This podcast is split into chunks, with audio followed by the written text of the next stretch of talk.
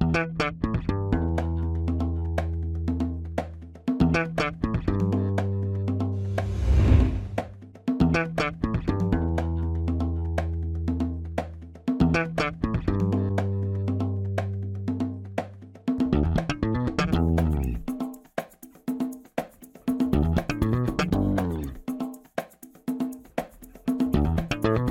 Este é o Tapa da Mão Invisível, podcast destinado àqueles que querem ouvir ideias que abalam sociedades e não são ditas na mídia tradicional. Bem-vindo, Paulo Fux. Tudo certo, Júlio?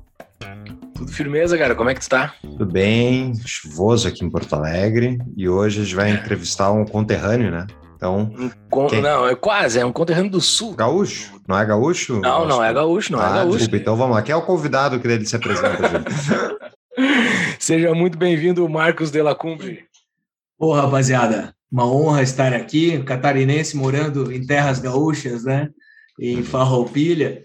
E uma honra estar aí com vocês, é uma oportunidade que sempre é, estimo muito, é, sempre esperei poder falar para um público é, sem ressentimentos, né? Um público que já está que, que no meio desse parque temático de ressentidos que é a internet, poder falar excelente um definição para um público que é, acha que imposto é roubo e que não tem bandido de estimação é sempre muito bom, né? Lá no Instagram lá é complicado entrar nesses assuntos, né? E muito obrigado pela oportunidade, pessoal. Pô, cara, que apresentação. Muito obrigado por aceitar o nosso convite.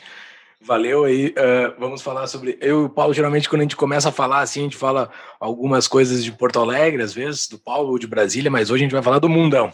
Hoje a gente está aqui para falar sobre esse mundão todo que tem por aí.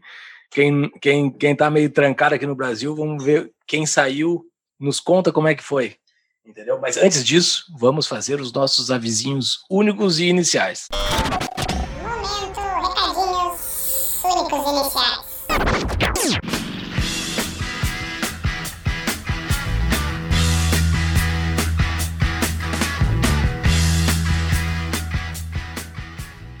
Fala pessoal, então, olha, que entrevista, mas eu não vou falar da entrevista, eu vou falar da DBI Contabilidade, a nossa contabilidade, contabilidade que é parceira do TAPA há tanto tempo e que atende vários clientes nossos, inclusive. Fica a dica, pessoal, arroba DBI Contabilidade, eles têm promoção. não, né? Apoiadores, nossa. Desculpa, apoiadores nossos. Eles têm quatro meses de isenção de honorários para quem for cliente do Tapa, para quem for ouvinte do Tapa. É só falar na hora de contratar. E tem também a isenção de abertura de empresa para quem é ouvinte do Tapa. Então fica a dica aí, DPI Contabilidade, a contabilidade que é para ser parceiro do seu negócio. Exatamente.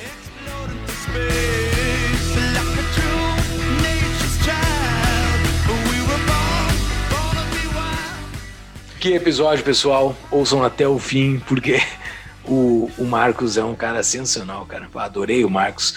Valeu a Gemily por nos, uh, por nos indicar ele. Uh, nós até falamos no episódio ali que não nos lembramos do nome da, da seguidora. Valeu por indicar que é um baita tema. O cara sabe demais e tem uma posição muito bem informada sobre o que ele passou. É um cara interessante de seguir. Vamos deixar no nosso show notes todos os contatos com o Marcos. Entrem lá para seguir e entender um pouco mais sobre esse mundão aí, as coisas boas e ruins que estão fora do nosso quintal. Exatamente. E para quem então quiser comprar a camiseta do Tapa, a gente tem a nossa parceira Vies, viesbr.com. É isso? Puta isso, merda. isso mesmo. Isso mesmo. Viesbr.com. Tem duas camisetas do Tapa. E, pessoal, compre a camiseta e, como diz o Júlio, né, saiam por aí dizendo para as pessoas a definição de, de imposto. Exato. Esfreguem na cara dos transeuntes. Quer se tornar apoiador também do nosso projeto Tapa da Mão Invisível? Entre no nosso apoia-se, apoia.se barra Tapa da Mão Invisível. Faça a sua contribuição, 10 pilinhas já entra no nosso grupo de apoiadores. Lá tem contato com pessoa, gente fina de tudo que é canto do mundo. E para ser patrão e, e dar pitaco também no podcast, 20 pilinha, entra lá, apoia-se, apoia.se barra Tapa da Mão Invisível, faça seu apoio e contribui e contribua com o projeto do Tapa da Mão Invisível. Pessoal, para quem quiser então ajudar a, a, ajudar o nosso projeto, Tem os nossos links da Amazon, é só entrar nos show notes, as show notes vão ter os livros do Marcos e várias outras dicas. Sempre que vocês entrarem pelos links da Amazon para comprar qualquer coisinha, se entrarem pelos nossos links, a gente ganha um rebate e é importante para nós, tá, pessoal? Tudo que nós produzimos está no nosso site, tapadomainvisível.com.br. Está tudo lá, show notes, canais de WhatsApp, Telegram, livraria, os artigos. Para quem quer publicar um artigo, entre lá e mande o seu artigo. Para quem quer receber um artigo, cadastre o seu e-mail. O último artigo que nós disparamos foi muito legal, está lá no nosso site, disparamos para o e-mail de todos os nossos seguidores que cadastraram um e-mail, um artigo que faz a analogia entre o flautista que tirou as crianças da cidade lá e o socialismo, com um artigo sensacional, parabéns para o autor. E além disso, as nossas redes sociais, né? Estamos no Instagram, Facebook, Twitter e para quem está nos ouvindo, mas também quer assistir os podcasts, vá no YouTube. Lá no YouTube eh, publicamos todos os nossos episódios em vídeo. Vai lá, nos siga, ative o sininho, coisa nada toda. Uh, estaremos, e quem está nos ouvindo aqui, quem está nos assistindo aqui, dê o like aqui embaixo, siga, ative o sininho, essas coisas todas que se faz quando tu está no YouTube. Exatamente. Vamos para o episódio então.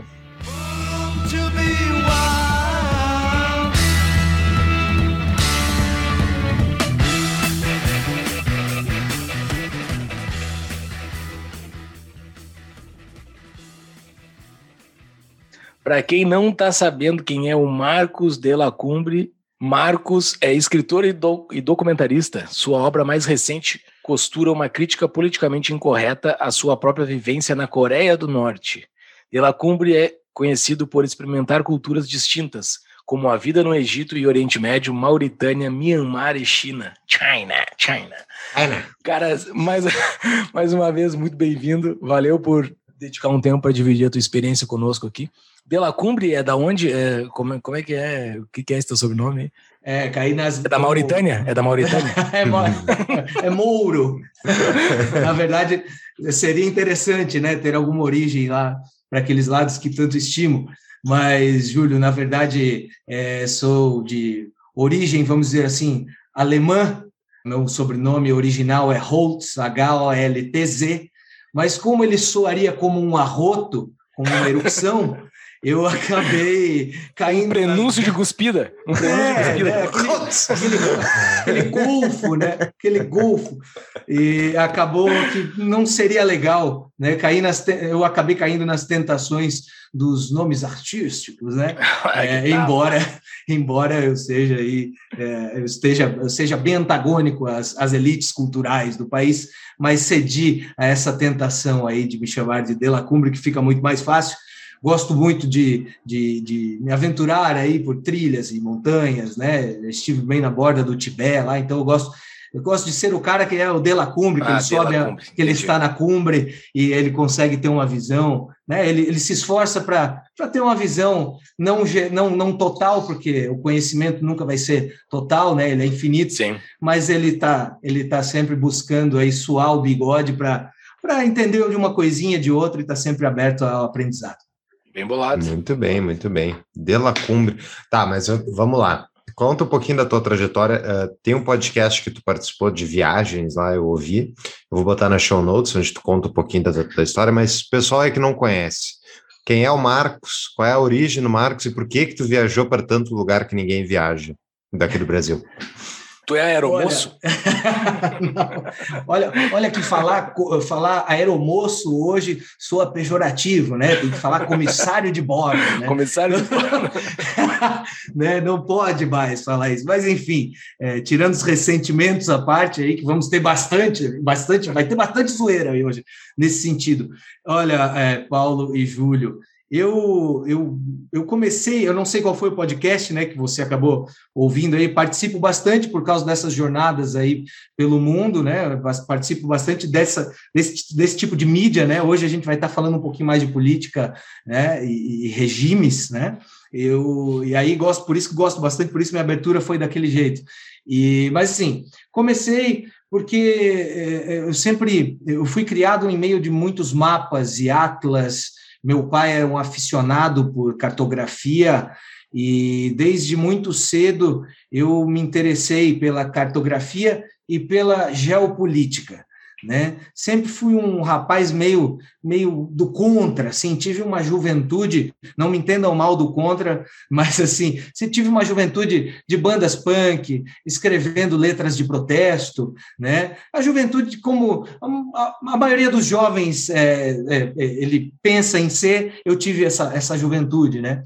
Então, assim, nunca me nunca me despertou muita curiosidade, por exemplo, uma viagem a Paris convencional, um noivado na Ponte dos Cadeados, uma viagem à Disney. Nunca, isso desde muito cedo, o meu, meu dedinho, quando era uma criança envolto aos mapas dos meu, do, do meu pai, o meu dedinho sempre ia, corria a África, corria a, a Ásia e seus relevos. Então, por isso eu escolhi esses lugares, para sair do tradicional, do que nós ocidentalizados é, somos é, bombardeados por muita, muita informação e somos levados a crer que o nosso, o nosso sistema muitas vezes é o correto, e isso nunca me agradou muito. Então, eu busco no terceiro mundo as vísceras do mundo. Né? Por isso que eu sempre estou chafurdando na lama, né? Eu costumo dizer que eu gosto de caminhar no cólera. Então, eu, eu sinto, como somos latino-americanos, né? Eu sinto que fazemos mais parte daquele mundo, daquele mundo que eh, tem muito a nos ensinar por meio de sua simplicidade, das coisas. Você, você começa a entender como os, os mecanismos funcionam nessas sociedades com muito menos burocracia, com muito mais confiança, com simplicidade. Acredito que a gente vai abordar isso aqui. E a minha trajetória me levou para me levou para uma viagem aqui pela América é, Latina, uma viagem que não foi romântica como um jovem que quer descobrir as veias abertas da, da, da América Latina, porque assim nem nem Fez os diários de motocicleta? Fez os diários não, de motocicleta? Não. Muito menos, muito menos. Né? Mas é interessante conhecer como pensam os nossos carrascos, né? É, inclusive, é, Galeano mesmo rechaça alguma parte da obra dele, que é uma obra brilhante, né? Mas, assim, é, comecei né, pela América Latina, fui à Venezuela de Chaves, era muito novo, gostaria de ir novamente, agora com a cabeça já um pouco mais formada. E aí o destino acabou me levando para a Índia. Quando eu, eu pensei, eu tenho que ir além mar, eu tenho que cruzar o Atlântico mesmo e, e ir para um lugar onde eu não falo a, a língua, né? Então, fui à Índia e dali foi ladeira abaixo, mas de uma forma muito bacana, porque aí conheci o Sudeste Asiático, vivi bastante no o, o Sudeste Asiático. Posteriormente, eh, fui à China e Coreia do Norte, eh, esses regimes eh, totalitários, né, que, que, que prendem seus povos, eles me, me causam muita, muita é, curiosidade. Então, portanto, eu sempre gostei de estar é, chafurdando nesse meio, assim, né? Antes da gente entrar sobre um pouco mais da política desses lugares, desses lugares que tu passaste, vamos falar um pouco sobre a tua vida, assim, tu, uh, uh, a tua vida indo para esses lugares. Tu viveu, tu morou nesses lugares, tu trabalhava nesses lugares, porque pelo que tu me falou, assim, foi meio que uma trajetória que tu foi indo de país em país, não era ir no país volta pro Brasil, ir no país volta pro Brasil. Tu ia e, e tu foi e demorou para voltar. Foi isso? Como é que foi? Boa pergunta, Júlio. Boa, até para não, não ficar um ruído aí, né? Na verdade, eu quando fui à Índia, eu meio que naquele sonho romântico de um jovem into the wild, foi, é, ai, rasguei tudo, agora eu tenho as redes sociais, eu vou conseguir ser um nômade, né? né? As pessoas são acostumadas a pensar assim, mas não olham a pré-história como era a vida nômade, né? Não tinha nada de minimalista é, do jeito hipster cool como temos hoje, né? Então, assim, eu, eu acabei saindo de uma agência de publicidade pequenininha, onde eu trabalhava, revoltado com a vida, tinha, sei lá, já era meio tarde para ser revoltado, tinha meus 26, 27 anos merecia apanhar mais dos meus pais para não ter esse tipo de comportamento. Mas saí fui à Índia. Saí fui à Índia com um dinheiro que eu tinha reservado para passar aí meus seis, sete, oito meses sem fazer nada. Não gosto dos clichês, não vou chamar isso de sabático, porque não tem nada de romântico nisso, né? É, é, é muito modismo. E, e fui, fui à Índia pensando que Vou escrever meu primeiro livro. Eu escrevo desde os 15 anos, mas não tinha um livro. E eu, como um bom aficionado por mapas e geografia e geopolítica, escolhi a Índia para viver uma loucura mesmo, para viver uma aventura. E isso acabou forjando a pessoa que sou eu hoje. Né? Fui para escrever um livro. E aí, no, durante eu, o caminho, eu fui escrevendo meu livro e publicando no meu blog e tal. E a estrada foi, foi se abrindo. Eu costumo dizer que a estrada é minha alma mater, né? é o que me dá, é o que me provém é, coisas maravilhosas e experiências não tão maravilhosas assim. Né? Então, fui escrevendo meu primeiro livro, mas com uma reserva financeira que eu tinha aí, sei lá, uns 15 mil reais. Fui para a Índia, são países onde você gasta muito pouco, né? E já fui pensando nisso, fui com um dinheiro que eu não duraria um mês na Europa. E então eu acabei é, correndo todo o Sudeste Asiático, até que chegou um momento que eu pensei, não, eu preciso voltar, porque esse livro não vai sair se eu não voltar. E aí eu posso conciliar, é, conseguir um trabalho no Brasil, onde eu consiga viver modestamente e juntar mais dinheiro para fazer uma próxima, enquanto eu produzo o meu livro. Né? Aí fiz o meu livro a duras penas, porque daí eu não sei se algum de vocês já publicou, é, se, provavelmente sabem como, como é a rotina e a mente doentia de um, de um, de um cidadão que se intitula escritor e que escreve, que sente muitas coisas. Então, eu, eu fui a duras penas, aí levei uns três anos depois para escrever o livro, relaxei, entrei num bom emprego, fui juntando dinheiro, lancei meu livro, e aí lancei-me ao Egito em 2019. Entre a, a, a, produção do meu primeiro livro, eu estava viajando, eu, eu estava trabalhando, eu conseguia sair em férias para ficar um mês, nunca vendia minhas férias, e foi aí que eu fui à China e à Coreia do Norte né? Então, assim, eu nunca parei. Assim, as minhas meus tiros mais longos de viagem foi, foi esse aí de Índia, seis, sete meses, né? Lá em 2015, 2014, e esse mais recente que foi em 2019, quando fui ao Egito, meu livro já estava lançado, e aí eu conseguia fazer dinheiro com o meu livro daí já. E aí eu ah, vendia meu bacana. livro e conseguia. E fazendo meus trabalhos né, é, é, remotos, né? Porque eu sou redator publicitário, então eu consigo trabalhar de onde eu estiver. Vamos falar do nosso apoiador, Cunha Mantovani Advogados. A CMA é um escritório de advocacia totalmente online que atende empreendedores, empresas digitais e startups em todo o Brasil. O CMA fornece assessoria jurídica especializada focada em investimento de startups, direito digital, proteção de dados e propriedade intelectual. Para conhecer o, o trabalho deles e entenderem o que mais eles estão fazendo, entre em tavadamainvisível.com.br barra CMA de Cunha Mantovani Advogados esse livro, ele é sobre o quê? Porque a gente, na tua biografia, a gente citou o da Coreia do Norte, mas esse primeiro era sobre o quê? Qual era a pauta dele? É, ele se chama Um Drink numa Bota Suja de Lama. Eu... Ah, que tu cita bastante no teu Instagram, esse, esse isso, tema da isso. bota. Isso, Um Drink numa Bota Suja de Lama.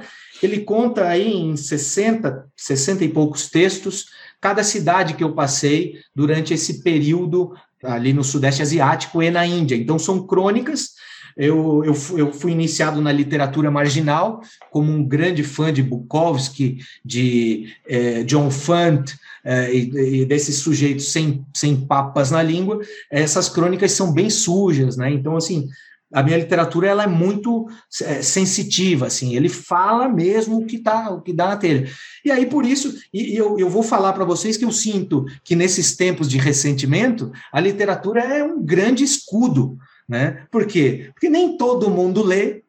As pessoas que leem, às vezes, não compreendem o que está sendo dito, né? E os bons leitores são aqueles que leem e interpretam tudo aquilo que você está falando, como eu me coloco como meu agente principal nas minhas histórias, como uma bela história, né? Então, pô, já entrei, já entrei em outro assunto. Não, não, não tranquilo, mas eu adorei de ouvir isso. Tu, tu, é o personagem do livro? É, eu, eu, eu escrevo em primeira pessoa esse primeiro livro, né? Então aí ele soa os pensamentos mais ásperos, as vivências, porque eu estou na estrada. E às vezes eu trato pessoas mal, mal na estrada, né? Por quê? Por causa de alguma situação, o cara, né, foi mal comigo, tentou me passar um golpe, aí eu vou chamar o cara de filha da puta aqui, e eu vou ter meus pensamentos, meus devaneios. E aí é como se fosse um grande personagem. E eu chamo esse primeiro livro, eu tenho um lema para esse primeiro livro, que eu usei para vendê-lo, inclusive, não é sobre a vida na estrada, mas sobre a vida na vida. Somos todos humanos. Né? Então, estamos aí expostos a erros e acertos. Né? Somos Excelente. Deus e diabo. Né? Então, nos dias de hoje tem sido, você tem que acabar explicando isso, né? Porque você não pode sair um pouquinho, Exato. né? Então, é mais ou menos isso aí. tu deve sofrer bastante isso no teu Instagram, principalmente pelo que tu cita sobre a Coreia do Norte, né? O pessoal deve...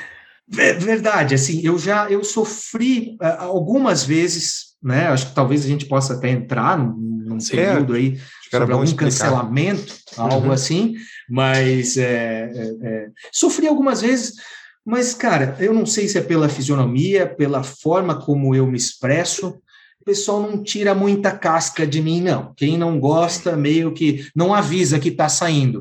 E eu ah. agradeço que faça isso, porque assim. Né, Sim, não, não perde todos tempo. são bem-vindos. É, todos são bem-vindos, mas não vem me dizer, ah, ah, perdeu um seguidor. Tudo bem, vai, vai, uma, toma teu mamá e vai dormir, né, meu amigo? o, o, o teu posicionamento político hoje, assim, aparentemente está para mim, pelo que eu tô te seguindo no Instagram, até agradecer o nosso grupo de apoiadores, que o teu nome veio de um apoiador. E daí, desde então, eu tô te seguindo no Instagram, faz uns dois meses. E eu vejo o teu posicionamento político, assim, é muito próximo do nosso, assim. E creio que isso não foi sempre assim, né? Teve algum, algum como todas as pessoas da nossa geração, em algum momento teve próximo da esquerda, eu imagino, não sei. Tu teve próximo da esquerda, tu já imaginou, como, por exemplo, a tua primeira viagem, tu ainda estava próximo de um pensamento de esquerdas, eu não sei como tu define esquerda também, não, também não sei qual é a tua definição política, mas assim, tu teve esse, as tuas viagens fizeram uma, uma alguma alguma virada? Olha, cara, eu posso, já que tu falou da definição de esquerda, eu considero a esquerda a maior fonte da juventude, porque ela tem produzido até hoje velhos extremamente bobalhões. Né? E, né? Por favor, é a maior fonte da juventude que se poderia ter, né? Velhos bobalhões, né? Viciados em masturbação e um pouquinho é, é um pouquinho de masturbação, um pouquinho de malcaratismo, um pouquinho de masturbação, um pouquinho de malcaratismo e ainda existem os românticos. Eu até respeito os românticos. Os românticos geralmente estão travestidos aí de professores de história, né? Assim, aqueles mais mais humildes, né? Então, assim, esses são os mais românticos a quem ainda respeito, né? Mas, cara, eu vou te falar que eu, eu nunca tive um flerte assim, um tesão é, canhoto. Nunca tive, cara há uma coisa que eu ainda que eu ainda que ainda me desperta bastante hoje eu não posso chamar de admiração mas eu tenho bastante curiosidade e, e, e algum respeito pelos zapatistas do México eu, quando muito, muito jovem, eu, eu, eu vi algumas frases de Emiliano Zapata, porque esses caras são, são é, é, é uma fábrica de, de, de fazer martes, né? de, de, de uhum. produzir martes. Né?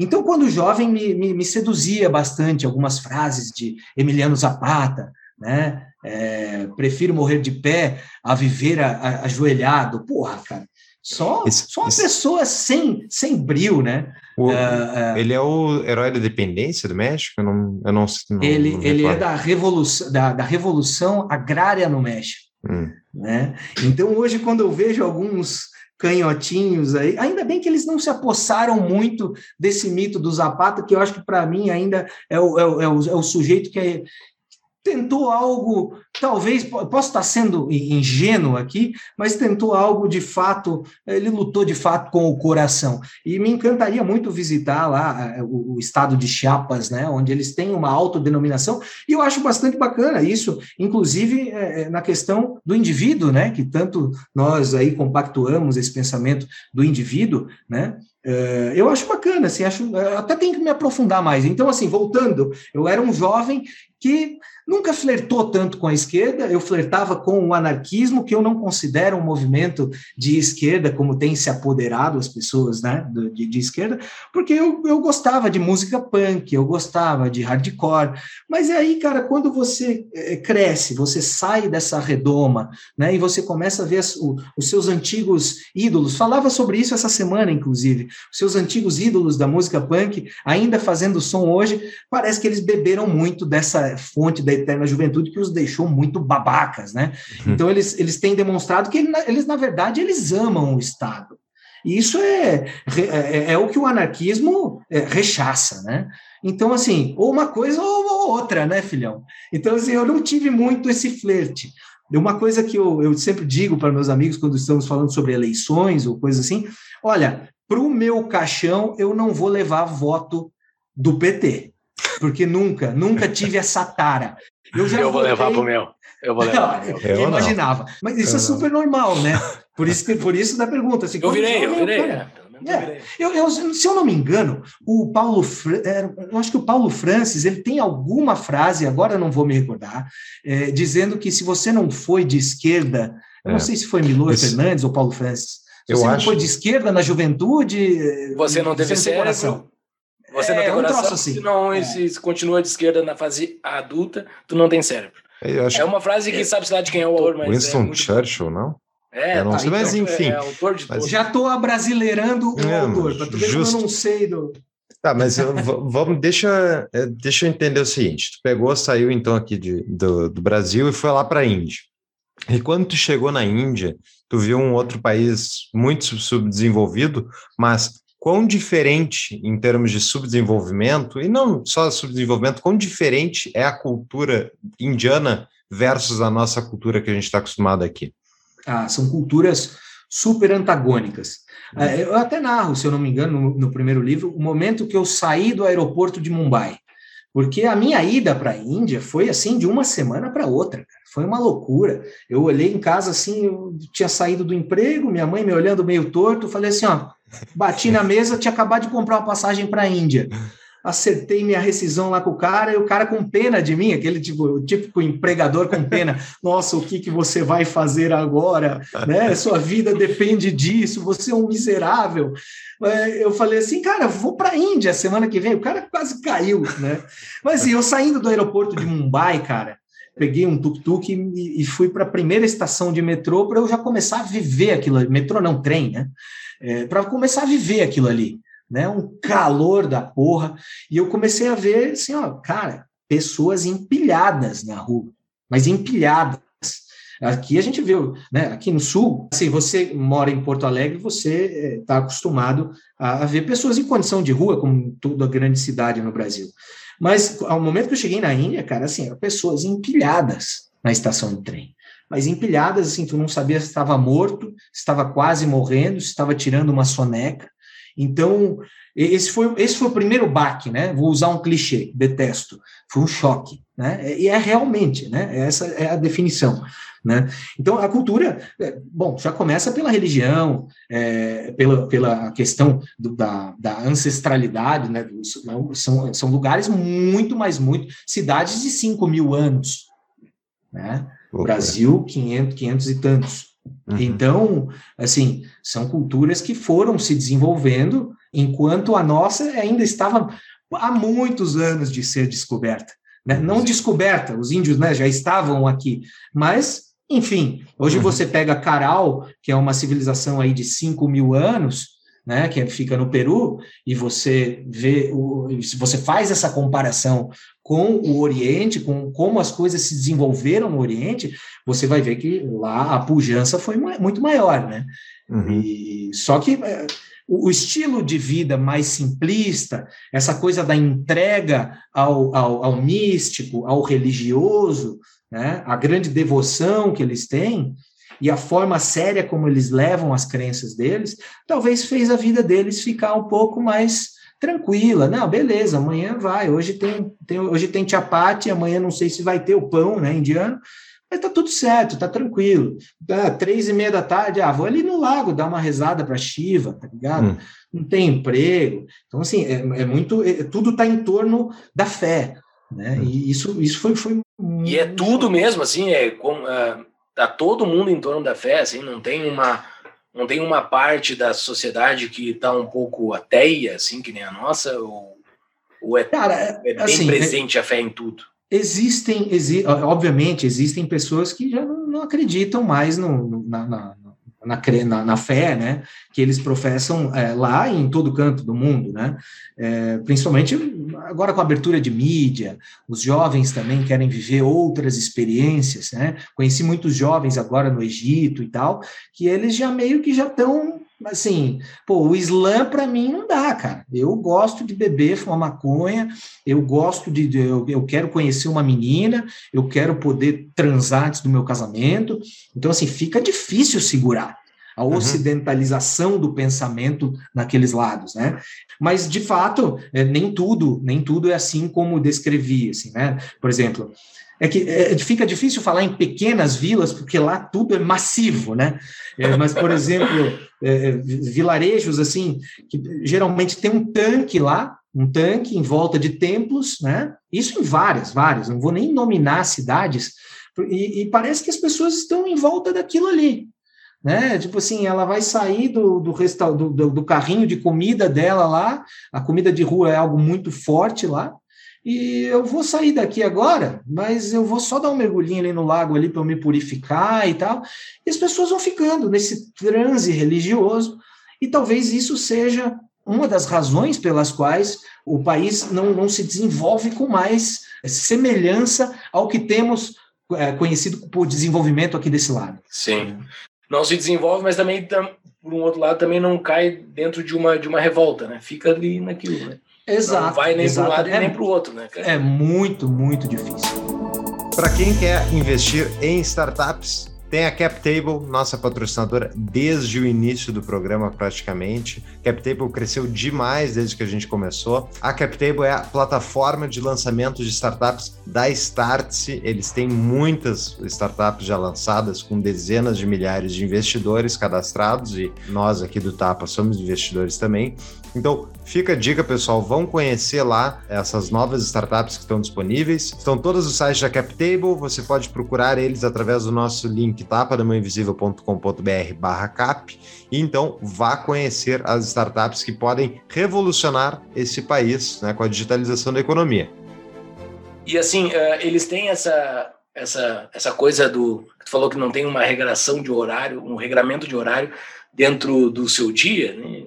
Cara vai, faz alguma coisa. Uh, e como é que fica a propriedade? Como é que é? As pessoas. Uh, isso é uma curiosidade que eu tenho. As pessoas são donas de casas, não são donas. Uh, tu tem, do, tipo, o cara que vende cachorro na rua e vende. Cachorro quente, óbvio não. Vende a comidinha dele na rua ali.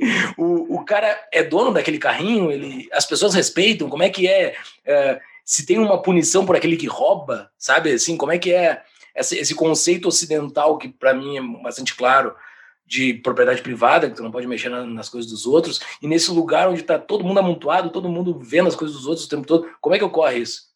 E a coisa Olha, pública, inclusive, né? Tipo desse tanque que tu falou de água, um tanque de água, né? Um tanque. É, é um tanque, um tanque que eles daí eles Quem é que é o dono disso? Quem é que é, ninguém é dono disso, sabe? É. Como é como é que ocorre isso? É, templo, né? A, a, religião ela é movida a, a fé e dinheiro, né?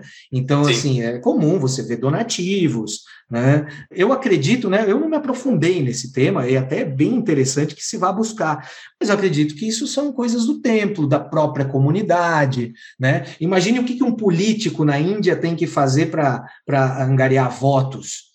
É mais ou menos o que se faz aqui, só que talvez com um pouco mais de inocência, um pouco mais de crença real naquelas Sim. coisas, né? No, no hinduísmo ou no jainismo, em todas as vertentes de religião que tem lá. Ou seja, se agarre na fé, né? Imagine que tem um prefeito numa cidade, um, um, intendente numa cidade, e ele pensa assim: não, vamos mover a comunidade para construir, construir o templo ao deus Brahma, o lago para Kali, e aí vai. Os caras têm centenas de milhares de avatares, né?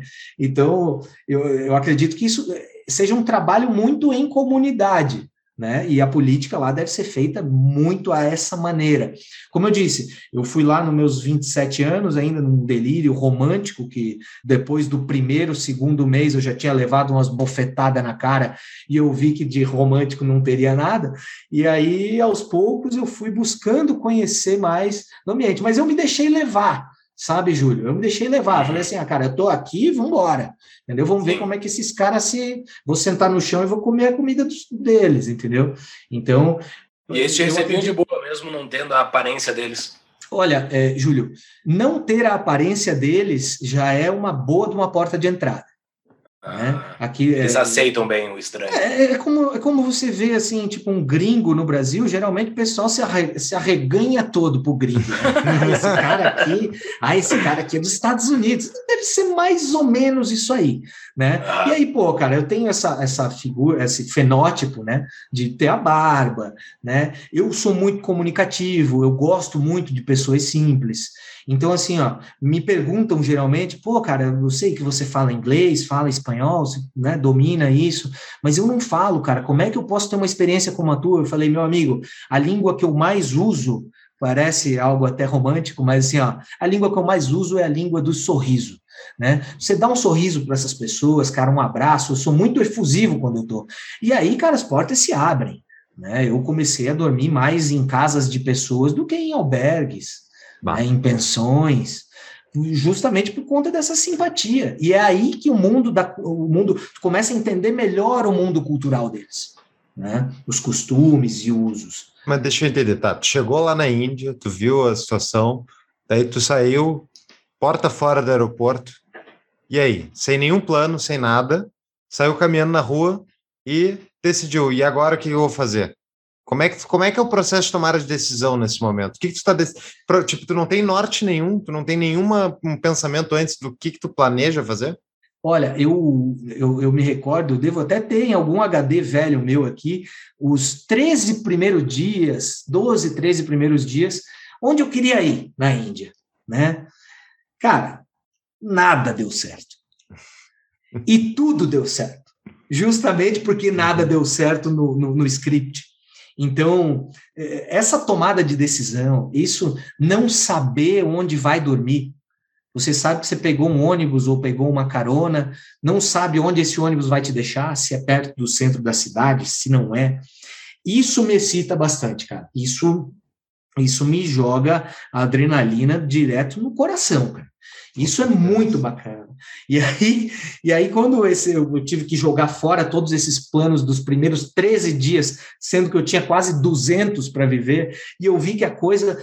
Você acaba virando a engrenagem, cara. Você acaba virando a engrenagem do sistema indiano ou de qualquer outro lugar.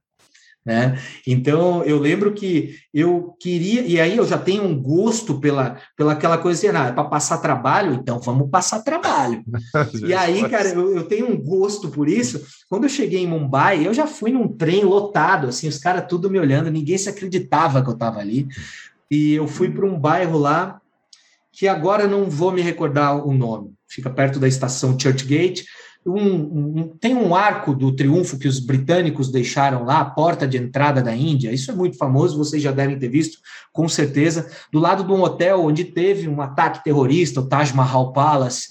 É bem famoso Mumbai. Eu fui para essa região e, cara, eu sabia que lá existia o albergue dos, do Exército da Salvação, que é uma, uma, uma organização mundial né? Uhum. E que, cara, eu sabia que lá era onde eu ia encontrar, tipo, é, não ia encontrar turista se hospedando lá, né? Então, uhum. foi minha primeira noite na Índia, foi no Albergue da Salvação. Os caras, assim, cara, era um ambiente, assim, de filme de terror, assim, o recepcionista era cego de um olho, tinha um ventilador que estava em câmera lenta, fazendo só um nhec, nhec, uhum. nhec. Então, assim, ali eu fui sentindo a Índia. Meus companheiros de quarto eram todos locais, né? A exceção de um taiwanês que ficou meu amigo, e, e, assim, corvos por toda parte vindo te acordar, um calor, sem lençol, né? O travesseiro que o Gandhi deve ter, deve ter pousado a cabecinha dele ali, tudo muito empoeirado. Eu lembro que eu, a hora que eu sentei na minha cama, assim, olhei aquela cena, assim, eu falei, eu chorei, cara. Eu chorei. Chorei mas foi a única vez. E aí depois, cara, você se deixa ser parte dessa força aí nessa engrenagem. E os indesejáveis na, na Índia? Que, explica, não sei se tu pode explicar que, como, quem são, qual é, como é que funciona o sistema de castas, resumidamente, mas só, tipo, eu tenho muita curiosidade de saber como é que é que os indianos tratam na, no dia a dia, né, quando não tem ninguém olhando essa, os indesejáveis deles. Cara, assim, ó, é, é, não é nem quando não tem ninguém olhando, cara. É na frente e, mesmo. Isso, isso tá tão arraigado na cultura dos caras. Explica, desculpa, para quem não conhece, o que, que são os indesejáveis.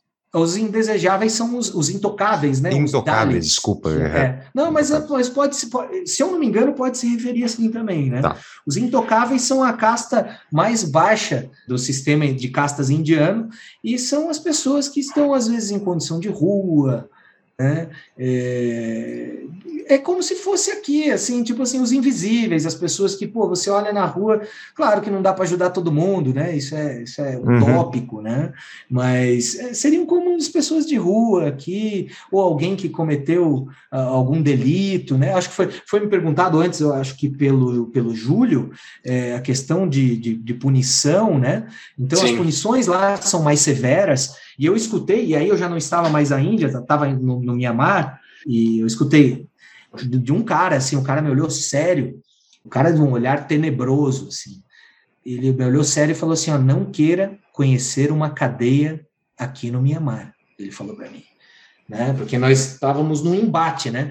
E da mesma forma na Índia, né? Não queira conhecer esses ambientes. Então, voltando ao sistema de castas, uhum. não me aprofundei muito nisso. Na época não era algo que me interessava muito, né? Mas tu identifica é... uma pessoa ao ver, assim, tu sabe? Não, tu olha uma pessoa, tu sabe que ela é da casta X? Então, eles sabem. Eles sabem. Para nós, é assim, só um cara que eu vou deduzir que está ali no meio da rua, né, sujo, maltrapilho, eu vou deduzir. Não posso, nem, nem assim posso dizer com plena convicção. Agora, é o mesmo, e essa pergunta eu fiz no Egito agora, onde, onde vivi lá por quatro meses, eu perguntei, cara, como é que você sabe quem é o sunita e quem é o xiita? Uhum. Como, cara? Tipo, cara, como? Não está escrito na testa para mim, mas para ele está. Ah, é a uhum. forma como se veste. Porra, mas. Sotaque, talvez. Sotaque, forma como fala, né? Então, é, os caras têm uma facilidade enorme em, em se identificar né? E é muito, é muito curioso isso. Para nós que somos brasileiros, que todo mundo tem uma cara misturada, assim, tu é estranho isso, né? Porque existem outros países que tu é. difere pela cor da pele, sei lá, uma pessoa que é do país e não é do país. Mas aqui no Brasil, como todo mundo é misturado, tu não... isso é bem estranho, né? Isso é bem estranho tu conseguir identificar uma pessoa de um outro tipo olhando. É, eu, eu, assim, quando eu fiz essa pergunta, inclusive no Oriente Médio, aí sobre os xiitas, sunitas e tal, eu, eu até pensei assim, porra, mas não é tão estranho, soa estranho, né? Mas daí eu pensei, pô, será que eu não conseguiria, pô, eu sou de Santa Catarina, será que eu não conseguiria identificar mais ou menos um cara que, sei lá, é do Alagoas, um cara que é da Amazônia, é. né? Então, assim, putz, cara, eu acho Faz que sentido. sim, acho que sim, né? Mas isso, assim, é, fenotipicamente, né? Tipo, eu vou ver, pô, tem uma, uma tem traços mais indígenas, né?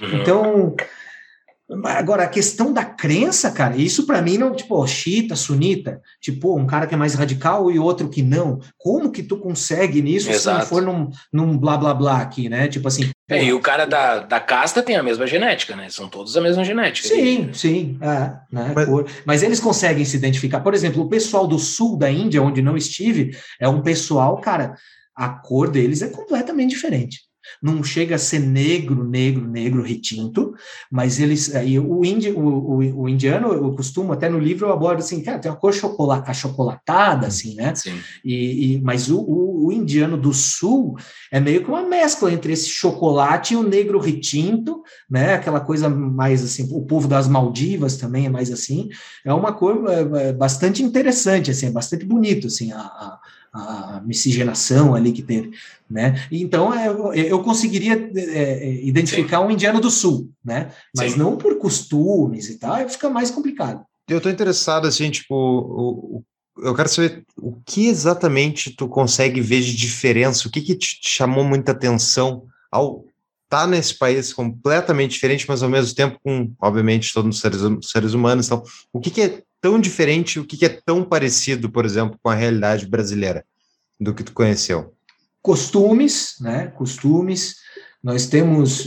Bom, eu estou falando de uma, uma perspectiva sudeste do Brasil uhum. para baixo, né? Eu não sou um profundo conhecedor de Brasil, né? Mas acredito que costumes, costumes alimentares, costumes de higiene são completamente diferentes, né?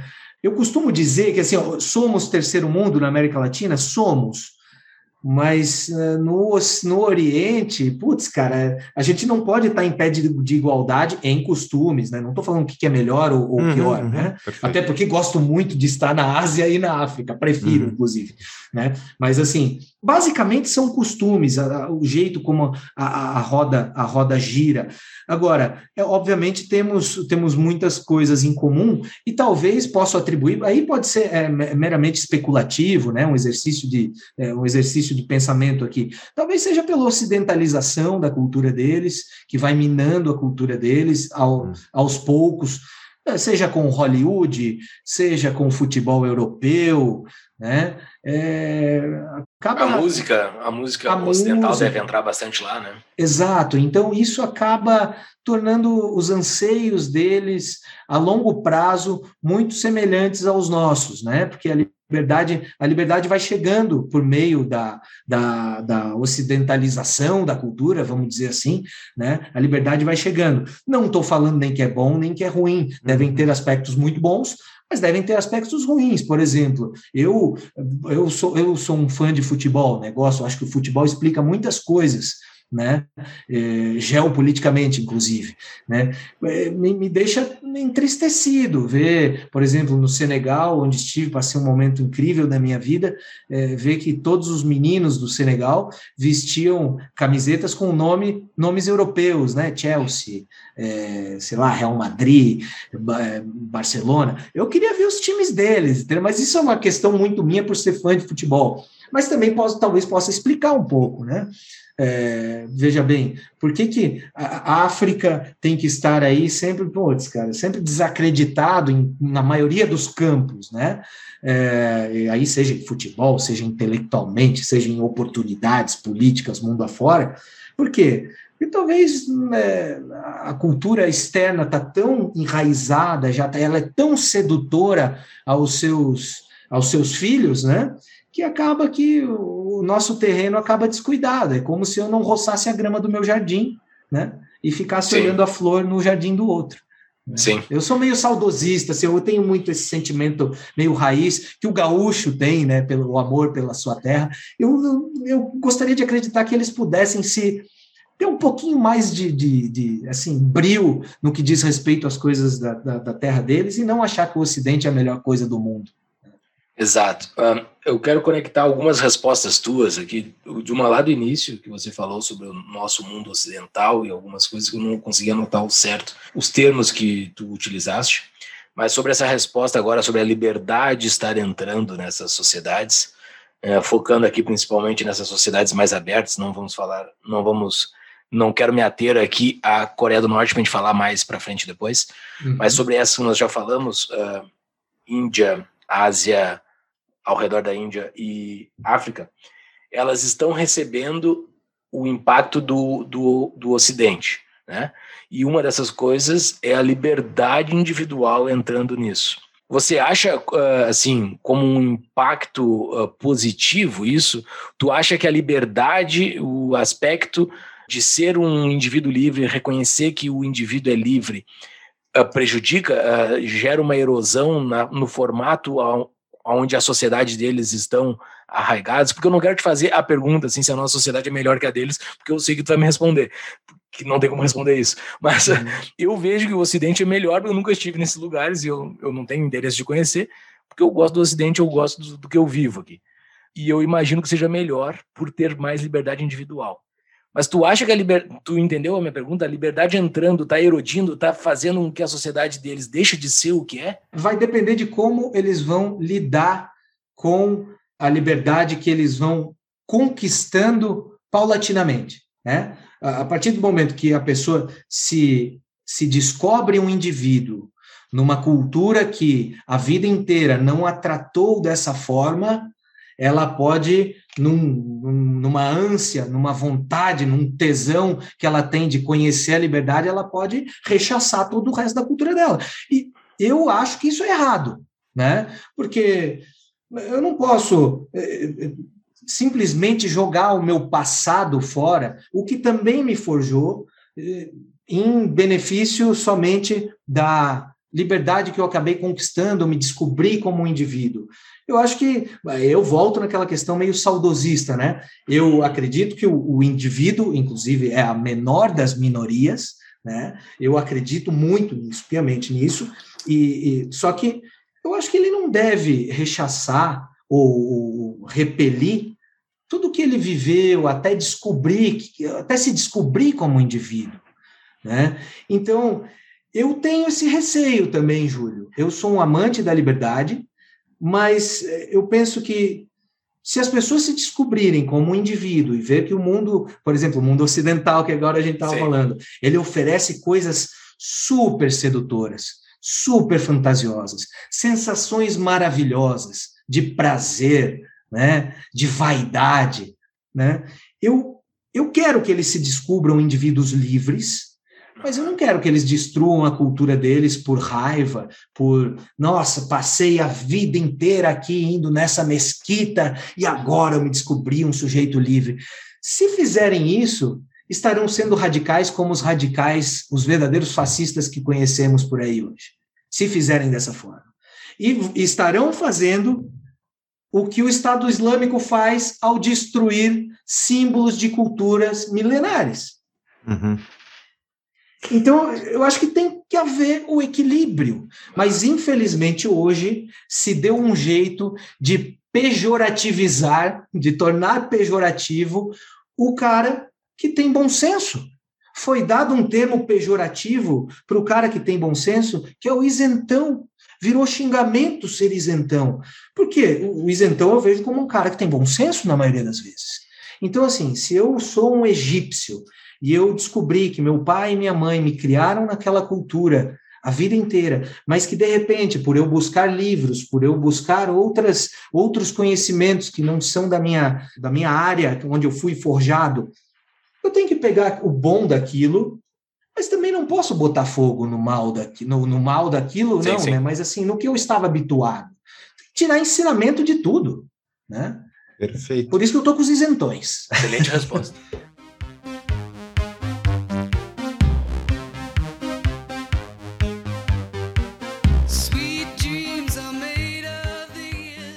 eu fico pensando, no caso, sei lá, Senegal, própria Índia, assim, tipo, faz total sentido isso. Falou que o, o Ocidente, ele, ele tem o canta sereia ali, né, da liberdade de expressão, da liberdade individual de tu poder consumir o que tu quiser, de tu não ter que dar explicações necessariamente.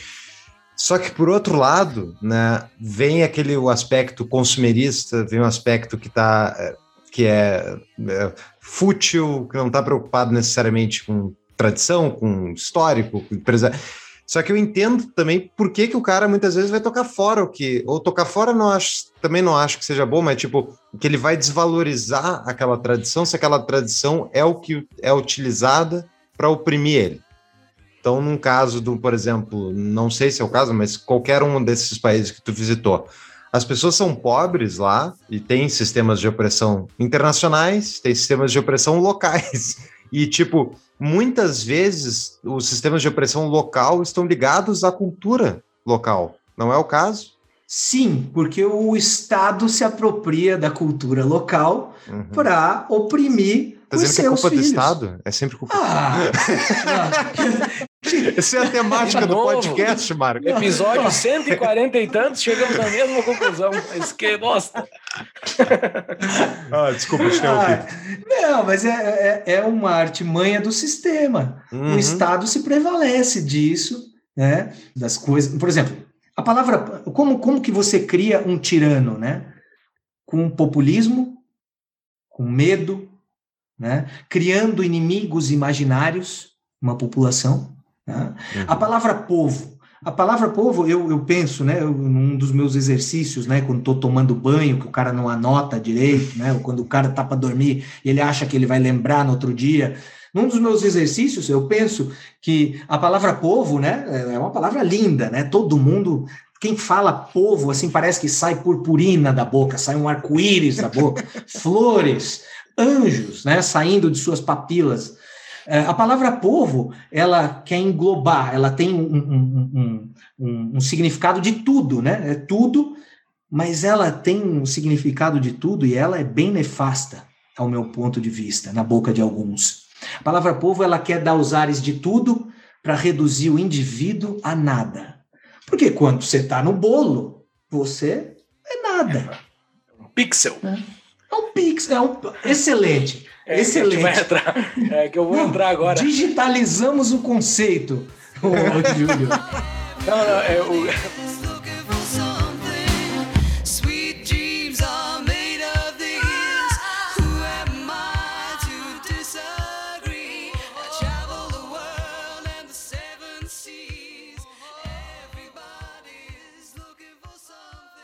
Vamos entrar no, no tema que eu tô curioso para falar contigo, que é Coreia do Norte, né? Que, que agora a gente vai oito horas de podcast aqui. Cara, Eu acho que agora o Estado vai se redimir. Agora, nesse tempo. Não, porque lá na Coreia do Norte tem aqueles desfiles, né? Que um carinha se torna um pixel daquele desenho que eles fazem em homenagem ao, ao tirano, por isso que eu me lembrei do pixel, né? Mas eh, como é que tu conseguiu entrar lá, cara? Como é que se faz para entrar naquele lugar, assim? Não é muito burocrático, hein? Cara, vai surpreender. Facílimo. Tendo dinheiro, você vai. Né? Dinheiro, vontade, né? Não é todo mundo que tem vontade de estar lá ou de ter que viajar até a China, né? São, são estágios de totalitarismo que o cara tem que ir derrubando, Uhum. né? Você faz uma viagem à China, bom, primeiro, né? O, o regime norte-coreano, ele é um regime de fome, é um regime famélico, estado policialesco, né? E que por muito tempo todas as nações, todas as potências mundiais, o mundo apostou em seu colapso. Nunca se levou muito a sério a Coreia do Norte, né? Até que inventaram aquele brinquedinho lá. Né? Mas a gente ainda vai entrar ne- nesse Ok. assunto, né? Eu vou, eu- às vezes eu, eu vou me perdendo, rapaziada. Assim, como é entrar na Coreia do Norte?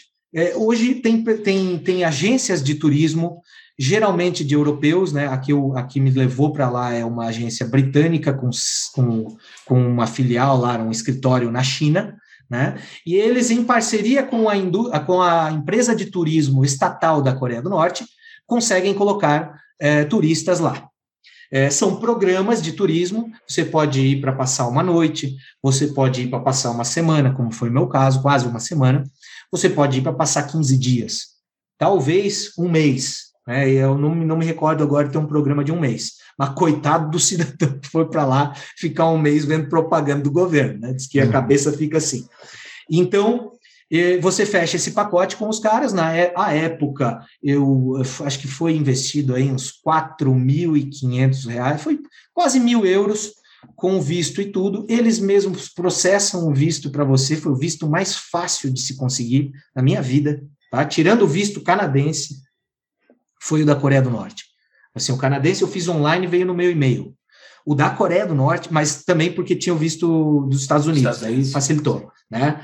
E agora, o da Coreia do Norte, meu amigo, é só tu preencher lá o negocinho, escaneia, é, eu sou do tempo do scanner ainda, e escaneia, passa lá para os caras da companhia de turismo é, ocidental, né? E eles fazem todo o trâmite com a embaixada norte-coreana. Então, assim, você paga 4 mil, é um all-inclusive dentro de um parque temático do comunismo, e você fica lá, você não precisa nem levar dinheiro para lá. Ah, é? Você não precisa. Só se você quiser comprar um souvenir ou outro, um imã de geladeira, um pôster do governo, os que são autorizados, né? É, Fazer livros. câmbio daí, né? Tem que, eles não vão aceitar o dólar, evidentemente. Não, eles aceitam. Ah, Quem é eles que não vai são aceitar bobos, dólar, eles cara? não são. Seu comunista! Hoje, Pô, cara, tu tá. Comunista. Comunista tem tesão pelo Benjamin Franklin, meu amigo. Comunista, comunista bate punheta pra nota de dólar. cara. Perdão, já perdi a linha, já perdi a linha. Mas...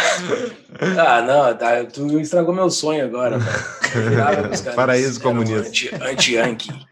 Ah, e daí entra via, via terrestre. Cara, você pode escolher.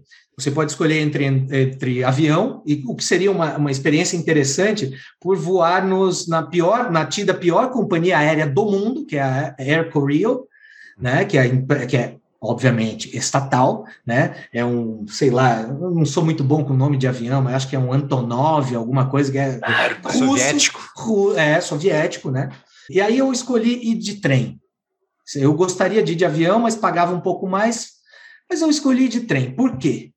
Porque ir de trem seria ah, uma das raras, um dos raros momentos onde eu estaria semi-livre na Coreia do Norte. Eu fui de, de Pequim até a fronteira com a Coreia do Norte, que, ah, cara, eu esqueci o nome da cidade agora, tá? Dalianga, alguma coisa assim. Não, bom, enfim, até a fronteira da China com a Coreia do Norte. O nome da cidade é Sinuiju, na Coreia do Norte. Né? E aí, você, a partir do momento que você chega nessa fronteira, você troca de trem, vem os vagões do trem norte-coreano, é bem bacana essa parte. Você entra no trem, e dali de Sinuiju, que é na fronteira norte com a China, até Pyongyang, que é mais ou menos no centro do país, é a capital da Coreia, você tem aí de trem umas seis, sete horas. Uma velocidade é, de tartaruga, né? Imagine um Meu trem da época da. Guerra Fria te levando, né? E aí, nesse momento, eu escolhi de trem porque nesse momento eu poderia é, ter algum contato com cidadãos norte-coreanos, porque eu poderia pegar a minha câmera e fotografar à vontade o interior do país, por mais que fosse apenas ali as margens da linha férrea, eu, putz, cara, eu tava com aquela ânsia juvenil, assim, de, Sim. né, é, putz, cara, aquela aficionado, caralho, tô na Coreia do Norte, cara. Eu quero saber se para lá daquela montanha é o campo 14, que é- são os campos de, de extermínio, né? Eu quero saber o que, que tem para lá, cara. Então, assim, tu fica a todo momento, nessa, nessas seis horas eu fui é, encebando a, a janela do trem, assim, ó, com a minha janela e minha câmera. Minha janela e minha câmera. Tanto é que o meu livro ele tem bastante imagem, né? Putz, cara, ficou. É, eu vi no teu quente, Instagram né? tem muita imagem, né? Tem muita imagem da, da Coreia do Norte e tu entrou com uma máquina fotográfica e celular não, eles não deixam entrar. Não, é, entrei com, entrei com celular, entrei com máquina, com câmera fotográfica. Tem uma restrição quanto a lentes. A minha era o limite da lente que podia entrar, né? da- Das que conseguem dar um zoom maior, né? Porque ele- eles também não querem que fotografe muito além das coisas. Vamos lá, foi. Cara, no mais, assim, entrei. É, Não tem uma estampa no meu passaporte, é um papelzinho azul que fica contigo e no final você tem que dar para eles. Então, a única lembrança do meu visto norte-coreano é uma fotografia que eu fiz. E no mais, assim, cara, o que me surpreendeu foi a entrada na Coreia, achando que os caras iam revirar tudo, e acabaram que só olharam minha câmera na, na entrada, assim, com as fotos que eu tinha da China, né? Tava, sei lá, dois dias na China. E. e- No final das é contas, aí, era- cara. Era um funcionário público, ele não estava muito afim de trabalhar. Ele deu uma olhada assim. exatamente, exatamente. Era um funcionário público. Com certeza, lá lá todos, quase, quase todos são, né? Os que, os que têm uma vida um pouco melhor são, Claro. são funcionários públicos. Não é muito diferente daqui do Brasil, né? Se for pensar, né? Então, é... E, cara, o que me chamou a atenção foi que na plataforma, daí você sai, você cruza a ponte férrea, né? E daí né, o trem para na plataforma, você já vê os dois ro- rostos gorduchos na, no- na, na estação de trem ali onde é a imigração, eles pegam os passaportes e tal, e nisso você fica ali umas duas horas, até os caras vistoriar os passaportes. Só que daí, cara, vem um serviço de bordo com coreanas alinhadíssimas em seus terninhos, empurrando carrinhos cheios de maços de cigarro, cerveja. Cara, foi a cerveja mais inusitada que eu tomei na minha vida. Foi assim, a Coreia do Norte. Eu tomei a cervejinha ali, a quente e tal, tô aqui tomando na Coreia, cara. Pensei, porra, não é tão ruim assim, né? De graça, né? De graça, Ah. de graça, claro. Não, não, aí, aí paguei. Aí Ah, que pagou. pagar. Apagou? Comunismo não é, não é a mesma coisa. É, não, é. Assim, ó, você, você, você pode entrar sem dinheiro lá, mas aí você vai ter que resistir às tentações da bebidinha, do cigarrinho, né? Do, de um imã de geladeira que você quer comprar, né? Então você passa suavemente, porque é pensão completa, né? É, você tem hotel, cama, é, banho, tem tudo, né? E, mas enfim, foi a primeira, a primeira. Café da manhã, primeiro ato- almoço. tudo, tudo. Meu primeiro ato diplomático na Coreia do Norte foi destampar uma Taedonggang, que é a cerveja deles lá, que é muito boa, por sinal. Olha o Estado, olha o Estado trazendo coisas Essa é boa. boas. Olha só, o estado produzindo cerveja. E daí tu parou depois em Pyongyang. Aí dali, Pyongyang. Aí, eh, E chegamos fica em lá o Pyongyang, tempo todo? Ou sai de lá? fica... Eu, eu saí porque eu fui à fronteira com a Coreia do Sul, né? Que é um puta de um atrativo... É, um puta de um Pode atrativo lá? turístico lá, sim, sim. Ah, Fomos sabia. lá. super vigiados, obviamente, mas é, nós chegamos em Pyongyang e já fomos levados para um restaurante. Eu lembro que desci da plataforma da, da estação de trem de Pyongyang, belíssima por sinal, e já estava aquelas óperas, aquela coisa marcial, assim, que eu não estava entendendo nada, mas sabia que tinha, tinha ali os, os urros, os urros vermelhos do, do, do comunismo, né? E, e aí vai, bastante interessante, assim, é sensitivo o negócio. E aí nos levaram para um, um restaurante para comer e tal. Primeira impressão pelas ruas de Pyongyang, todos os seus monumentos super massivos, e, e fomos para o restaurante. Cara, não deu cinco minutos. O que, que aconteceu no restaurante? Um apagão. Em Pyongyang. Pyongyang- Como é que se fala? Desculpa. Pyongyang. Pyongyang. Pyong, Tá, Pyongyang. não, É. não consigo falar, mas era assim, legal. e não é, era. Desculpa. fala. Não, não, pode, pode continuar. Não, não, é só perguntar isso, apagão na, na capital mesmo. Que eu pensei Na que eles capital. favoreceriam lá mesmo de não de lá evitar, pelo menos para os turistas não verem. Mas É, assim, é, não tem como, cara. É, A Coreia do Norte ficou muito defasada com a quebra da União Soviética, né? Uhum. Então, assim, ela é hoje aquele cunhado chato da China que a China só mantém porque a, a irmã dela ama muito ela, né? É ele. Então, é, então ela é o cunhado chato, é aquele apêndice da China, sabe? Tá só esperando para dar dor. Só tá esperando para dar dor. Amputar. É, só.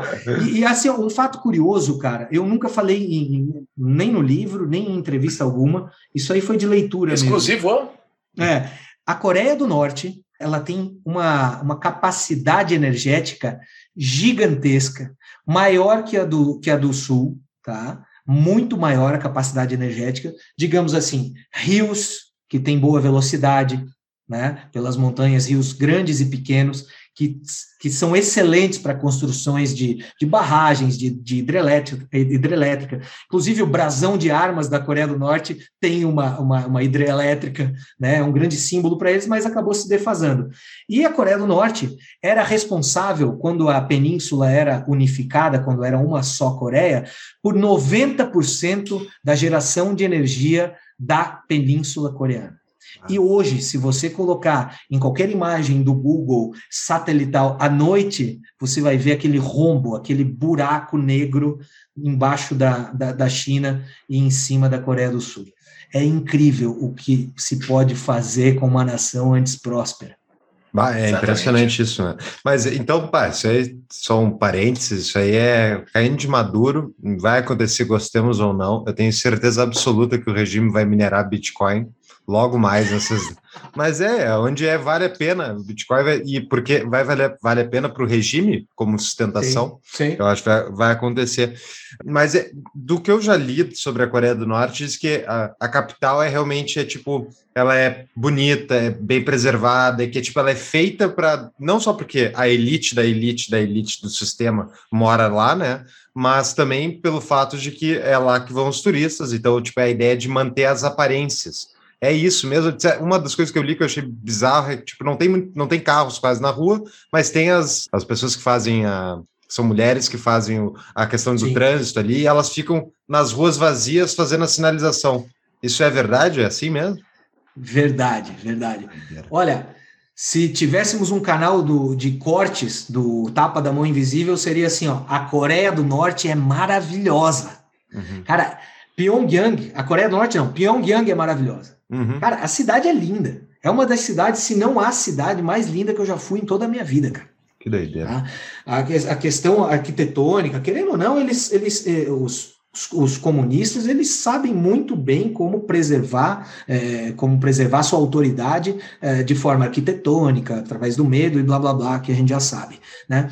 Mas são lindos, cara, são monumentos maravilhosos. Você fica lá, cara, um arquiteto lá, um, um engenheiro ia adorar aquele lugar. Né? Porque são referências incríveis. E de fato, não existem, aí voltando agora, de fato não, não existem muitos carros, todos os carros são de propriedade Bom, vocês já devem saber de quem que é a propriedade dos carros. É, na Coreia do Norte não tem muitos carros, todos têm muitos traços militares nos carros, obviamente, né? E essas mulheres que são um ícone, né, um símbolo, né, da cultura coreana, elas estão ali sim regendo uma orquestra sem violino, sem, sem bumbo, sem violoncelo, sem quase nada, né? E, e é uma posição muito respeitada na Coreia do Norte a mulher que tem esse emprego. É, geralmente são mulheres bonitas, por padrão de beleza coreano, né? Elas sempre estão elegantemente trajadas e, e, de fato você encontra não só mulheres no interior. Em Kaesong eu lembro de ter visto um homem, tem até uma foto que eu fiz do cara. E de fato isso, isso ocorre, cara. É tudo muito a Coreia do Norte, é, assim, ó, vou, vou usar algo que o Júlio falou aqui. A Coreia do Norte é algo meio pixelizado, assim, tipo, parece que você está nos anos 80, anos, anos 70, sei lá, 80, uhum. parece que você está dentro de um jogo de Atari, sabe? E, é foda, cara. E matar o chefão não é fácil, né? o chefão tem uma bombinha atômica. Olha.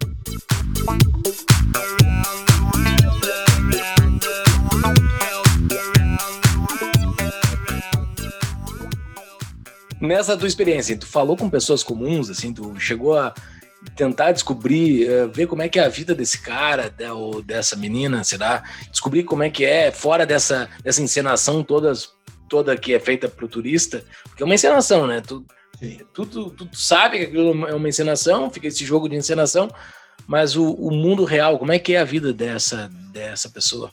É, cara, assim, ó, é, o máximo de contato que eu consegui com um local mesmo foi numa quermesse lá num parque de diversões, onde estavam coreanos super felizes com suas famílias andando de carrinho de choque e roda gigante. Né, levaram a gente lá já como parte desse circo para ver que a vida lá é boa, né? A única coisa que eu tenho, cara, é uma foto que eu me aproximei com esse meu jeitão assim de umas meninas, de uns meninos assim, tirei eles são um pouco desconfiados com a, eles não querem estar perto de uma pessoa que o governo está de olho. Uhum. Né? Uhum. Então, assim, pai, eu não imagina qualquer coisa que eu falar, qualquer olhar que eu. Então, os caras são muito vigiados, né? Uhum. E outro, outro pilar básico da minha não comunicação com eles é, diz respeito à questão linguística, né? Eles hum, raramente vão falar inglês, né? Então, é, os meus guias lá, entrando na Coreia do Norte, você é abraçado por três guias norte-coreanos, que são amigos do governo, obviamente, porque têm suas posições muito boas estabelecidas, né? É, falam inglês, né? E esses guias, um faz às vezes de guia histórico, o outro mais um guia mais assim ferrenho, devoção aos, aos líderes, e o outro é meio que um sentinela, assim, fica só te olhando, te cuidando para ver se tu não vai fazer alguma merda, né? Uhum. Então, eu, eu, como eu fui para lá já com a intenção de escrever o meu livro, eu, eu, eu já sabendo que eu não ia ser o, o iluminado que ia conseguir desvendar todos os mistérios da Coreia do Norte, eu me propus a ser o chato do grupo, que ia incomodar demais os guias com perguntas cabulosas para eles, né? Para que eu pudesse colher algumas reações. Porque qual é a função do jornalista? É relatar qualquer coisa que estão te falando, ou a função do jornalista é provocar? Né? Então eu fui super provocador. Numa das, das minhas é, raras vezes que fui jornalista nessa vida, lá, inclusive o personagem do meu livro, que eu conto em paralelo com a minha vivência real, é um jornalista fracassado, né? É, fica bastante interessante.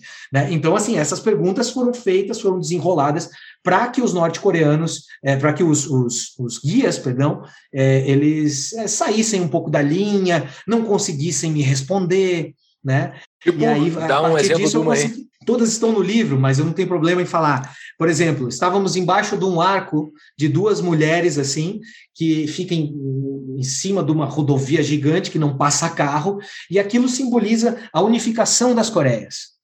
E eles juram de pé junto que é, o sonho do grande líder é reunificar as Coreias. Eles falam assim: não, nosso sonho é a Coreia ser uma só. Tem vários é, negócios de slogan assim, eles assim, ah, a Coreia é uma só e tal. E aí eles me falando essa ladainha toda, eu olhei para o meu guia, o senhor Rock, e falei assim, cara, tudo bem, mas como é que vai ficar esse negócio aí, simplesmente? Quem que vai governar a Coreia? A Coreia, se a Coreia do Sul falar assim, não, não, beleza, tudo bem, vamos se juntar, vamos se abraçar, vamos fazer um churrasco, vamos matar umas, umas 10 toneladas de cachorro aí e vamos nesse final de semana selar aí a Coreia. Quem que vai governar? Aí o cara já deu uma de jundiar ensaboado, né, um peixão ensaboado, e falou assim: ah, não sei o que. Aí um vem, eh, ele saiu, ele simplesmente saiu como peido ao vento. Uhum. Né? O cara não consegue responder. Entendeu? Fala assim, cara, quem que vai governar? O Moon Jae-in ou, ou- ou a dinastia Kim? Quem que vai? Vai ser fácil assim? Vai ser fácil, né? Então isso é uma pura de uma falácia. Né? Uhum. Na realidade, a Coreia do Sul é vista, os Estados Unidos são o inimigo mortal e a Coreia do Sul é a puta. Nessas palavras. Uhum. Nós sabemos que é assim. né? Mas assim, todo o teatro eles dizem que eles inclusive vendem, eles, eles vendem para o povo deles na TV estatal que a Coreia do Sul é miserável. Uhum. Isso é impensável, né? O, passa- um- o segundo passaporte mais forte do mundo, o primeiro sul-coreano, né? Prosperidade a, a dar com o pé, a meca do capitalismo. E eles acreditam nisso? Eles sabem que estão sendo enganados? Será que qual é o teu sentimento? Isso é sentimento total, né? É, não, assim, Evidência. é, o que eu abordo também bastante isso no livro, isso me agrada muito falar, Júlio. Por exemplo, as pessoas, cara, elas sentem medo lá. E o medo, é, ele, ele, te, ele, o medo te oprime, isso é básico, né? Então, assim, muitos devem acreditar, tá? Mas muitos acreditam por medo. O que, que eu costumo dizer? Quando você não tem discernimento, quando você sofre, mas não tem discernimento que você sofre, você não tem parâmetros externos para saber como seria a sua vida sem aquela vida que você vive ali, você não sabe que sofre. Uhum. Então, como que eu vou discernir isso? Para alguns deve ser dessa maneira. Então, se você sem discernimento, você não sabe que sofre. Porque as canções entoadas lá, as óperas, têm letras. Depois vocês podem até pegar, é, é bem curioso, algumas traduções de letras deles. Nosso vizinho pode ser isso, mas a nossa água é a mais pura do mundo. Tipo assim, o país deles é, de cabo a rabo, o maior país do mundo. Se tiver chimarrão lá, vai ser o melhor chimarrão do mundo. Né?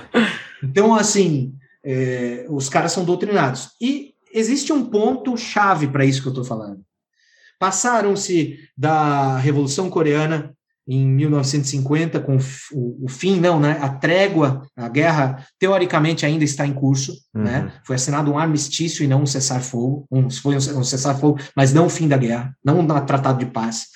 E a guerra ainda está em curso desde 1950.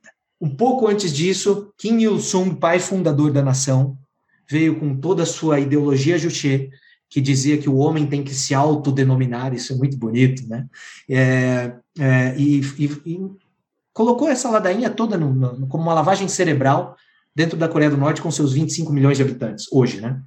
Ocorre que, com- nesse período, ele foi prendendo, torturando campos de concentração, matou milhões, é, grandes fomes assolaram o país, catástrofes naturais assolaram o país. Pessoas que viveram essa fase, se estão vivas hoje, já estão muito velhas para lutar.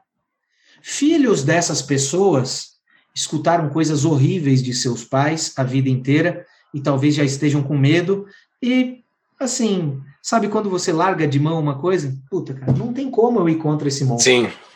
né? Ele é, ele é quase um deus na Terra. Ele é um É. deus na Terra. Ele é Deus, é uma teocracia, né?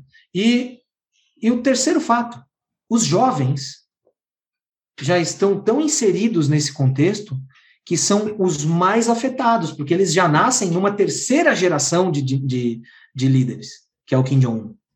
Então, assim, para eles a verdade absoluta é aquela, cara. Não existe Bíblia, não existe eh, Jesus Cristo, não existe Alá, não existe nenhuma outra crença que não seja nos, nas estátuas de bronze. Os, os corpos, inclusive, deles estão descansando, eles ainda governam, o, o pai e o filho, o pai, né, o querido, o, o grande líder, né, que é o pai da nação, Kim Il-sung, tá lá, o, o presuntão dele tá lá, eu fui, fui, na, fui no negócio lá, no mausoléu dele lá, tá lá. E eles dizem para o povo que ele está de- descansando, porque ele é, o, ele é o presidente, o eterno presidente. Ele não morreu. Que doideira. E, mas agora tem uma. Eu não sei se tu acompanhou isso quando teve, mas, tipo, no caso é um historiador, né? Que foi para a Coreia do Norte também, me esqueci o nome dele, tá no Twitter ali, é, é um perfil bem interessante. Não sei se tu conhece, Júlio, me esqueci o nome dele. Bom, enfim, Leonardo Lopes, se eu não me engano. Leonardo Lopes, isso, bem legal. Ah, eu vi, eu vi um podcast, um podcast dele bem interessante, bem, É. bem, bem legal. É, e daí eu vi uma thread dele no Twitter e ele explica que ah, agora existem os comerciantes, inclusive está havendo construção civil ah, dentro da capital, que é de prédios novos para abrigar essa classe nova de comerciantes, que é uma coisa que começou a surgir, no, sei lá, nos anos 2000, uma coisa assim, depois da fome dos anos 90, o, o regime deu um mini relaxado no mercado negro ali para o pessoal poder ter, ter isso, e daí começou a criar uma classe de pessoas que estão ganhando dinheiro dentro do sistema, mas não são do sistema. E eu não sei se tu chegou a ver alguma coisa disso. Sim, e esses, e esses comerciantes são os que sofrem hoje com aquela, como se, como se fosse fazer um, um estado soprano, né? Soprano de família soprano, Uhum. de, de máfia mesmo, né? Então, assim, o Estado deixa você fazer aquilo ali, mas ele, ele cobra ele Claro. cobra um preço por isso. Isso começou com quando a- as fronteiras da, da China com a Coreia do Norte se tornaram mais porosas, né? Então, assim, é, a, a gente pensa na Coreia do Norte como um Estado intransponível, né? Mas ele não é, ele também tem as suas, seus, seus tráficos humanos, né? Tráfico de pedra preciosa, de droga, de DVD, né? É, é, isso aí realmente acontece. E, e- esse comércio paralelo, esse mercado negro, ele surgiu justamente por esse afrouxamento, né? E porque também, é, vamos lá, a gente falou aqui, eu falei aqui, que a gente, eu acredito no colapso da Coreia do Norte, como sempre se acreditou, tá demorando demais para acontecer. Então eles vão sentindo que esse colapso, a água tá batendo na bunda, né? A expressão, e assim, os caras precisam dar uma, uma ajeitada no caminhão de melancia, né, cara? Então, Sim. Por isso que isso acontece lá. Outro fato que é bastante curioso, cara, eu não sei se posso já entrar nesse. nesse Vai lá, vai lá. é que assim, ó, a fronteira da, da China, onde a parte da China que faz fronteira com a, com a, com a Coreia do Norte, é a antiga Manchúria. Então, antes disso, quando a Coreia era uma só, havia migração. Então, existem norte-coreanos chineses nesse lado da fronteira. né? Qual o interesse da China em seguir sustentando seu cunhado chato, que é a Coreia do Norte? É a aproximação dos Estados Unidos com a Coreia do Sul. Né? O interesse da China é em não unificar, em que os Estados Unidos não invada a Coreia do Norte de hipótese alguma. Por quê? Isso criaria um. eh, as estátuas cairiam. O povo norte-coreano definitivamente sentiria o gosto doce da liberdade, prosperariam tal qual o Sul prosperou, né? Claro, a passos lentos, porque os caras estão completamente destruídos, né? não se conserta do dia para a noite. Mas qual o Ah, interesse mas da eu China? investiria certo. Eu compraria essa baixa aí. Seria comprar Ah, na é. baixa total, assim. Ué, Com certeza. 60 Mas- anos de opressão interminável. Né? Ah, Muito qualquer É. coisa que botar, qualquer dinheirinho que botar lá é, É. pra cima. Mas com certeza, eu quero meu terreninho na Coreia do Norte. Vai abrir Cuba daqui a pouco, pessoal. Vamos torcer. Ah, com Cuba certeza. certo. Cuba Com certo. certeza. Então, o interesse da China é que a Coreia do Norte siga na merda. Por quê? Caso a Coreia do Norte, num delírio eh, agora, né, eh, se junte com o Sul e comece a prosperar ta- tal qual o Sul, aproximada aos Estados Unidos tal qual o Sul, você acha que esses moradores da antiga Manchúria vão querer fazer parte da China? Entendi. Vamos puxar para outro É lado. tipo você ficar olhando o teu É vizinho quintal, chegar né? com uma BMW. Exato, Entendeu? no Quintal, é. Esse é o grande medo de Xi Jinping. Muito Boa. bem. E sobre essa macro, ah, essa, essa geopolítica, tem uma pergunta aqui do nosso patrão Antônio Luiz Calmon Filho. Momento patrão pergunta. Ele pergunta que agora estamos gravando esse episódio no dia 15 de julho, né, pessoal? Ocorreram nessa semana agora as, aquelas manifestações na, em Cuba e, e a coisa tá, tá começando a esquentar por lá, pelo jeito. Ele perguntou: existe alguma possibilidade de ocorrer algo semelhante na Coreia do Norte? Acho algo que brote de dentro, assim? É, acho muito difícil. Acho muito difícil. Povo desarmado, 5% da população faz parte. Alguns números podem estar equivocados, tá, pessoal? Mas assim, a po- é, 5% da população faz parte do exército deles. Eles têm na ativa, cara, eu acho que o quarto maior exército do mundo. Fora os da ativa, tem os paramilitares, que são aqueles que estão nos campos vigiando seus irmãos de porta. O, o grande irmão está lá, né? É, o que, que eu posso falar? Pyongyang, como o sistema foi moldado como uma experiência neo-feudal, inclusive com o sistema de castas, os militares estão acima, né? Os membros do partido, militares, esses são os amigáveis, né? Então eles podem morar em Pyongyang, ter um pouco mais de conforto, né? E, e os hostis estão mais afastados nas regiões mais é, que nós não conseguimos nem imaginar como são. Então, e, e lá estão os paramilitares controlando as pessoas que são os hostis, que, que, que é, na verdade, o castigo é hereditário, né? Se meu pai ou meu avô eram inimigos da revolução, eu te, eu tô pagando por eles ainda, cara. Então, é triste, é muito triste o que ocorre na Coreia do Norte. Bizarro, cara. É, é, inclusive, na, na, é, há relatos né, de desertores que não, não existe confiança entre os que sofrem na Coreia do Norte. Né? Não existe confiança entre moradores, né, porque tu, o teu vizinho ele é, ele, é, ele é coagido a te delatar o tempo inteiro. Então, cara, Hum, você Ah, que tá, coisa triste, cara. Imagina, cara. Imagina. Então, assim, ó, há uma frase na Coreia do Norte que diz, fora da Coreia do Norte, né? Porque ela jamais poderia ser dita lá. A confiança é a abertura para o fuzilamento. É um grande passo para o fuzilamento. Então, se você con- confia no seu vizinho e o seu vizinho te delata, você está morto. É tipo, é 1984 permanente, assim, né? É tipo, É. tu não, não pode falar com ninguém que tu não seja, tipo, mesmo a pessoa, pode ser da tua É. família, o cara pode ser um delator, porque ele vai ganhar algum favor, que é, tipo, o cara tá passando fome, dificuldade, daí ele vai te delatar por um, um, um pedaço de comida e tu perdeu tua vida, perdeu tua família. É bizarro. É.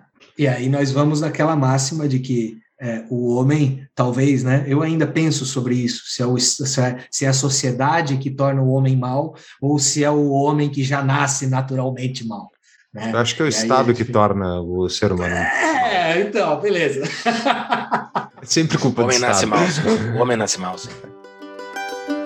Such is the way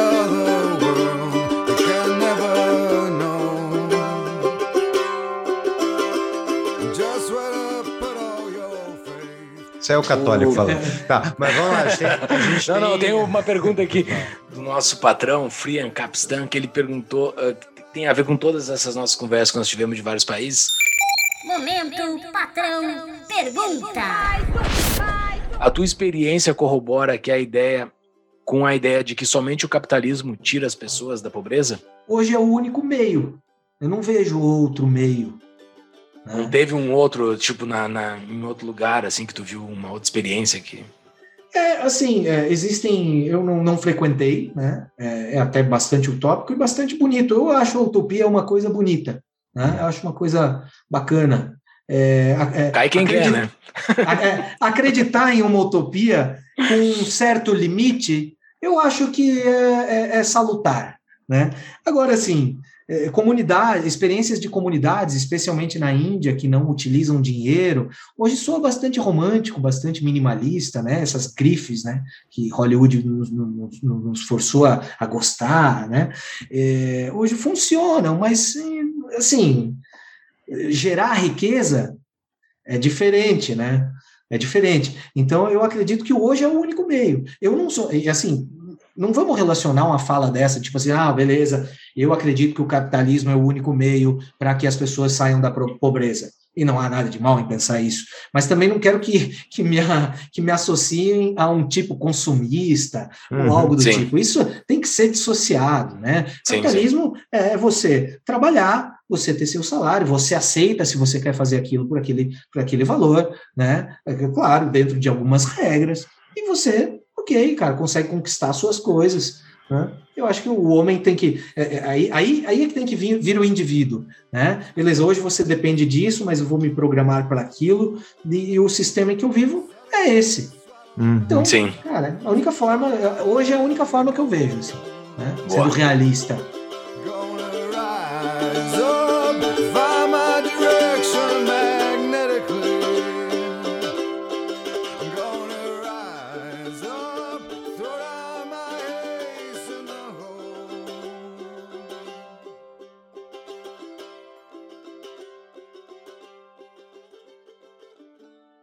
O Regis Rodrigues perguntou: Momento patrão pergunta. dentre os países que você conheceu, qual deles tem um sistema político mais próximo do Ancapistão? Sabe o que é o Ancapistão, né? Sei, sei. Qual tem o sistema mais próximo do, do Ancapistão, cara? Difícil. Mas talvez. Olha, me dói o coração falar isso. Eu posso estar falando bobagem. Agora, agora sim, ó, fico livre para tipo assim, uma- uma- Licença poética. pra falar, Licença pra poética. falar uma, uma bobagemzinha, talvez, né? Talvez é, Israel. Uhum. Talvez Israel, pela, pela prosperidade, pela forma como eles se, eles se, se estabeleceram entre seus ditos né, inimigos. Já fui muito mais hum, afeito à causa judaica, judaica não, a israelense, né?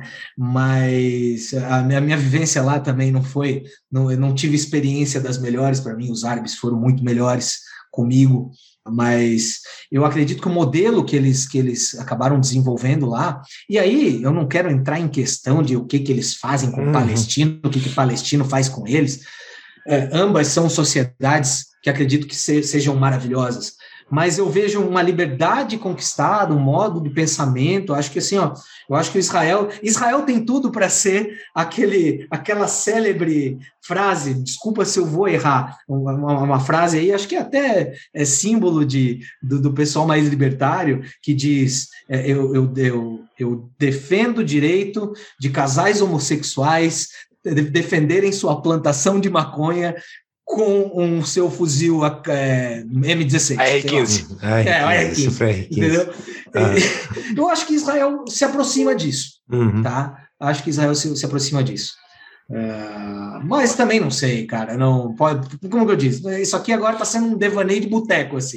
Né? Sim, sim, sim, porque eu, eu estive, eu estive em países assim que não são muito é, afeitos à, à- à liberdade, à abertura, é, liberdade econômica, né? Não, não vejo assim. Fui, a- fui a Singapura, não gostei, sabe? Daí aquele muito, muito, muito do capitalismo, sabe?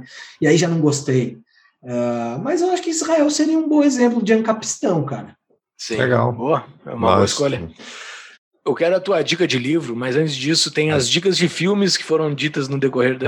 E peraí, não, a dica de livro, então, que eu vou fazer, é, eu vou ler o teu livro, Marcos, que eu não li. Eu fiquei muito interessado, tanto quanto eu vi o teu perfil e vendo teus relatos aí.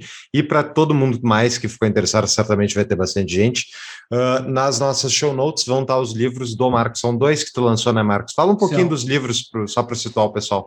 Quais São são os- dois livros. Uhum. Bom, o primeiro livro é um drink numa bota suja de lama, né? Que é uma jornada aí pelo Sudeste Asiático. Essa jornada de um, um, jo- de um jovem, né? Que ainda estava querendo é, romper com a sociedade aí, romantismo e tal. E ele vai quebrando a cara, né? É um personagem que se transforma e vai sentindo dores dos lugares em que ele passa. Áspero, é, odioso e amável, né? É, é bem bacana, né? Ele vai tem uma passagem é, no Vietnã, no Camboja, no Mianmar, que para mim eu destaco que é a melhor passagem do livro. No Camboja é bem crítico ao sistema do, do Pol Pot, né? Então, assim, foi viajando e aprendendo. Depois esse garoto saiu, do, foi, foi ao Laos também, depois esse garoto veio e escreveu Distopia Verídica, que é o meu livro mais recente, que costura é, numa realidade, uma crítica social ocidental, né, na, na figura de um jornalismo, de um jornalista bem derrotado, um jorna- jornalista policial, que está aí na, na fogueira das vaidades do, do, do jornalismo brasileiro. Ele cai de, de paraquedas na Coreia do Norte para fazer uma cobertura internacional. E, e aí a cobertura internacional são meus textos que eu, eu fiz da Coreia do Norte.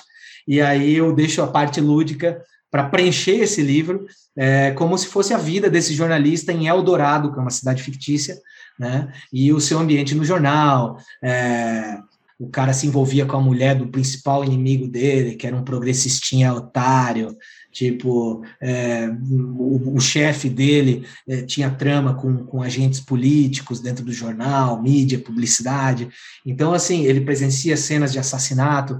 Então, consegui colocar tudo isso numa vivência norte-coreana, e ficou um livro bacana, sujo, visceral, né? Acho que o pessoal aí, se parar, tiver um tempinho para ler, e com as imagens também, acho que são 50 fotos da Coreia do Norte, algumas proibidas, outras não.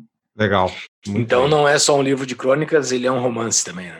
É, eu acho que eu posso, posso dizer que talvez seja o meu primeiro romance ainda. Estou estudando esse rótulo. Legal. Boa. Romancista dá pra botar na tua mini bio já.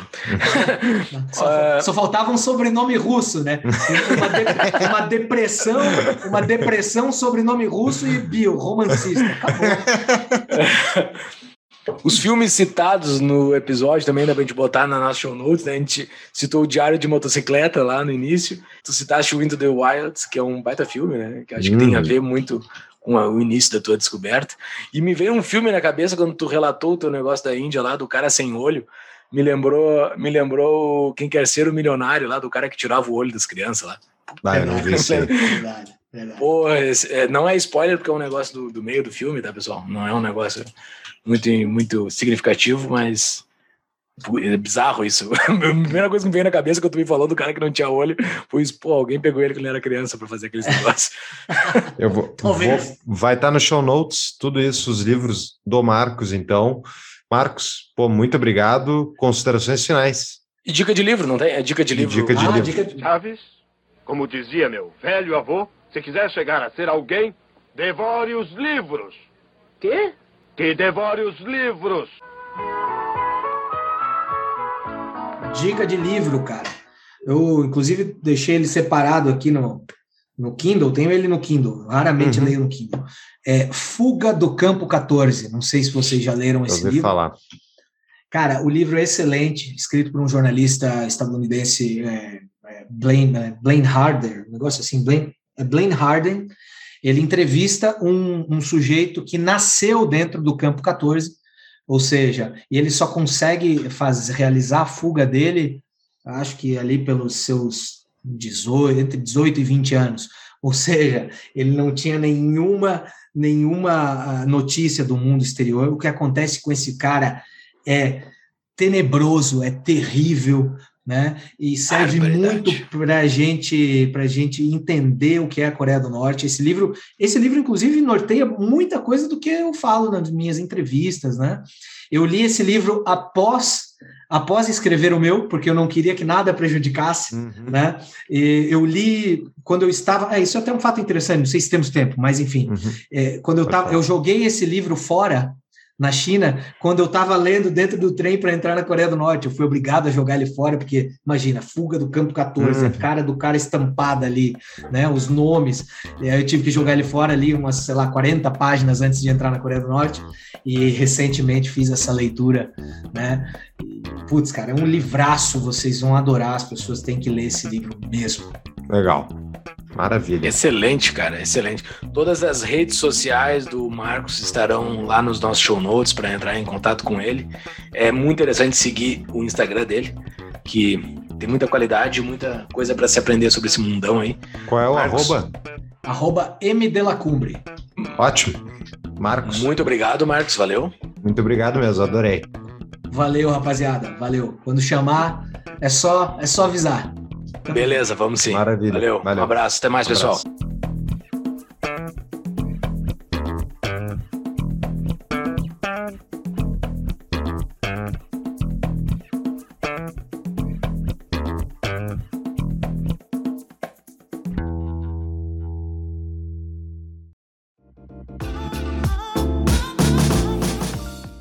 Aqueles que pensam em emigrar, apresento o novo patrocinador do Tapa, Emigrar-me, empresa especializada em ajudar aqueles que procuram mudar de país. Emigrar-me ajuda no reconhecimento de nacionalidades europeias, principalmente espanhola, italiana e portuguesa.